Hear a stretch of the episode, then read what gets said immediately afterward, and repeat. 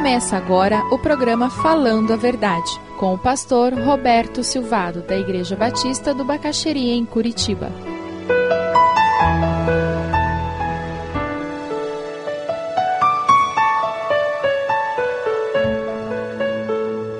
Primeiro Pedro 2, de 1 até 10. Portanto, livrem-se de toda maldade, de todo engano, hipocrisia, inveja e toda espécie de maledicência. Como crianças recém-nascidas, desejem de coração o leite espiritual puro para que por meio dele cresçam para a salvação, agora que provaram que o Senhor é bom. À medida que se aproximam dele, a pedra viva, rejeitada pelos homens, mas escolhida por Deus e preciosa para ele, vocês também estão sendo utilizados como pedras vivas na edificação de uma casa espiritual para serem sacerdócio santo oferecendo sacrifícios espirituais aceitáveis a Deus por meio de Jesus Cristo. Pois assim é dito na Escritura: Eis que ponho em Sião uma pedra angular, escolhida e preciosa, e aquele que nela confia jamais será envergonhado. Portanto, para vocês, os que creem, esta pedra é preciosa. Mas para os que não creem, a pedra que os construtores rejeitaram tornou-se a pedra angular. E pedra de tropeço e rocha que faz cair. Os que não creem tropeçam porque desobedecem a mensagem, para o que também foram destinados. Vocês, porém, são geração eleita, sacerdócio real, nação santa, povo exclusivo de Deus para anunciar as grandezas daquele que os chamou das trevas para a sua maravilhosa luz. Antes vocês nem sequer eram povo, mas agora são povo de Deus.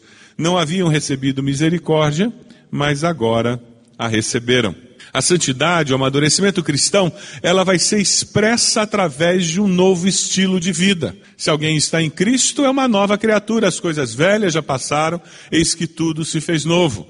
Quando nós nos reunimos como povo de Deus, um sermão, um hino, muitas vezes traz à tona e o Espírito fala conosco dizendo precisa ter essa mudança. Você está em casa lendo a sua Bíblia no seu período devocional ou assistindo um vídeo evangélico, um CD evangélico e de repente o Espírito cutuca o teu coração e diz: olha, isso precisa mudar, essa atitude tem que ser diferente. E na realidade só existe crescimento cristão se nós permanentemente estamos buscando esse tipo de mudança. É um processo de vida.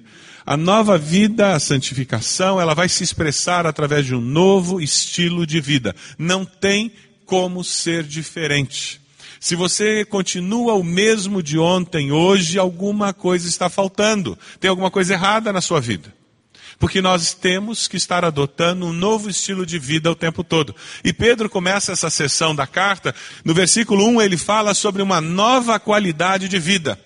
E é interessante porque ele coloca aí como que uma lista daquela lista já conhecida nossa, antiga, de Gálatas 5, 16, 21, que são as obras da carne. Gálatas 5, 16 a 21. Por isso digo, vivam pelo Espírito, de modo nenhum satisfarão os desejos da carne.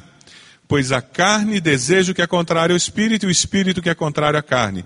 Eles estão em conflito um com o outro, de modo que vocês não fazem o que desejam. Mas se vocês são guiados pelo Espírito, não estão debaixo da lei. Ora, as obras da carne são manifestas: imoralidade sexual, impureza, libertinagem, idolatria, feitiçaria, ódio, discórdia, ciúmes, ira, egoísmo, dissensões, facções, inveja, embriaguez, orgias e coisas semelhantes. Eu os advirto, como antes já os adverti. Aqueles que praticam essas coisas não herdarão o reino de Deus. Num, em tempos como os nossos, em que muitos têm dissociado cristianismo e fé cristã da ética cristã, esse texto nos ajuda a entender de uma forma muito clara: se eu produzo esse tipo de obras, eu não entrarei no reino de Deus. O texto é muito claro.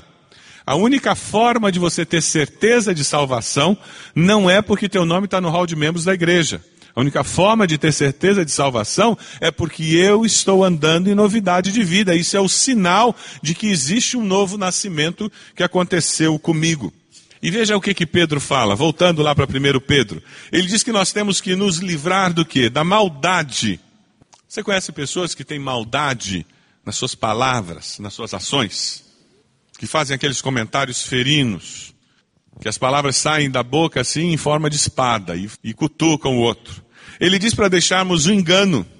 É um comportamento dirigido pela mentira. Existem pessoas que acham que a mentira é a arma dos inteligentes e constroem a sua vida em mentira. Meia verdade ou omissão é mentira inteira. Muitas vezes nós não nos consideramos mentirosos porque a gente conta mentira é para proteger fulano. Conhece a história da mentira branca? Não existe mentira branca. Mentira é mentira.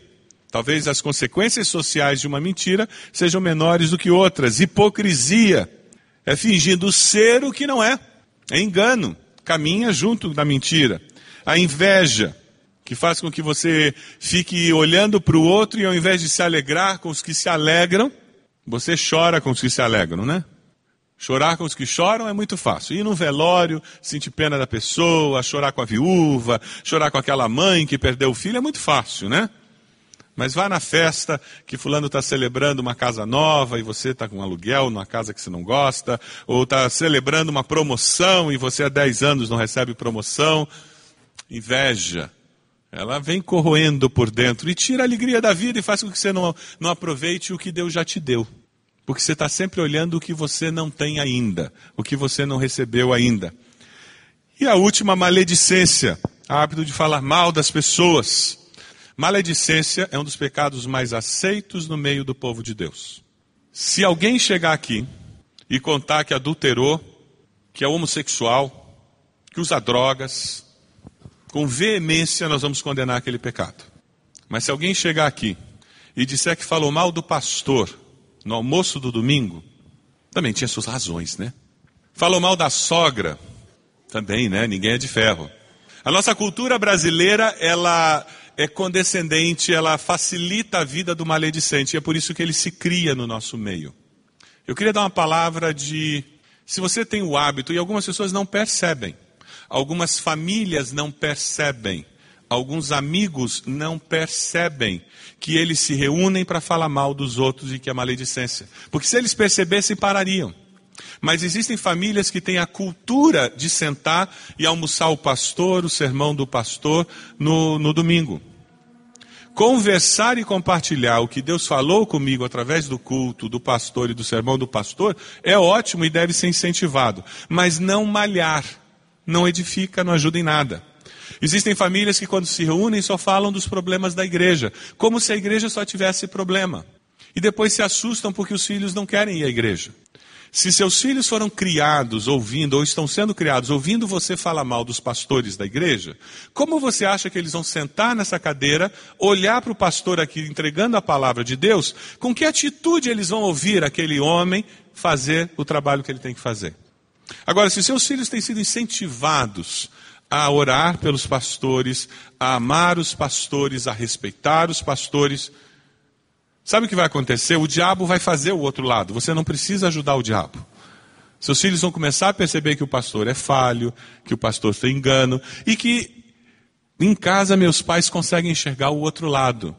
E como consequência, seus filhos vão ter uma postura, uma percepção equilibrada dos seus líderes. Da mesma forma, a liderança maior da igreja. E muitas vezes fazemos comentários em casa, na mesa, que não edificam nem a nós nem a nossos filhos. O que Pedro está dizendo é abandone a maledicência. Existem empresas, e não é só na igreja, existem empresas onde a conversa do cafezinho é falar mal do chefe. Tem alguma coisa errada se eu, como crente, me envolvo nisso, tenho prazer com isso. Maledicência é uma erva daninha pior que tiririca. Quem tem grama em casa sabe a desgraça que é tiririca. Teve uma vez que eu tive que trocar todo o gramado do fundo da minha casa porque ela cresce por baixo da grama, são umas batatinhas, e é uma desgraça, você tira aqui, mas já tem dez batatinhas em volta. Quando você vê aquela expressão no versículo 1, livrem-se. No grego, essa palavra tem o um significado de uma palavra que retire a capa, tire a vestimenta, é dispa-se. O que ele está falando é: você tem como ser humano, e como crente, a carta foi escrita para crentes. Ele diz: você tem essa vestimenta e com facilidade você veste essa vestimenta. Tire essa vestimenta. A minha sugestão é que você, não apenas com relação aos pastores, não apenas com relação aos líderes da igreja, mas com relação à igreja, sempre que você se reunir com os seus filhos, com a sua família, seja para falar alguma coisa que abençoa se você não tem nada de bom para falar, a minha sugestão, feche a boca. Porque você não está edificando, você não está ajudando. E você pode estar sendo usado por Satanás para criar barreiras no coração daquelas pessoas que estão com você.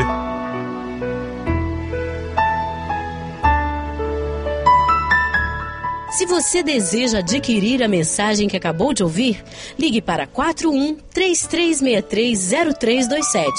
Mencione o título ou o dia da mensagem e envie um e-mail para vida@ibb.org.br.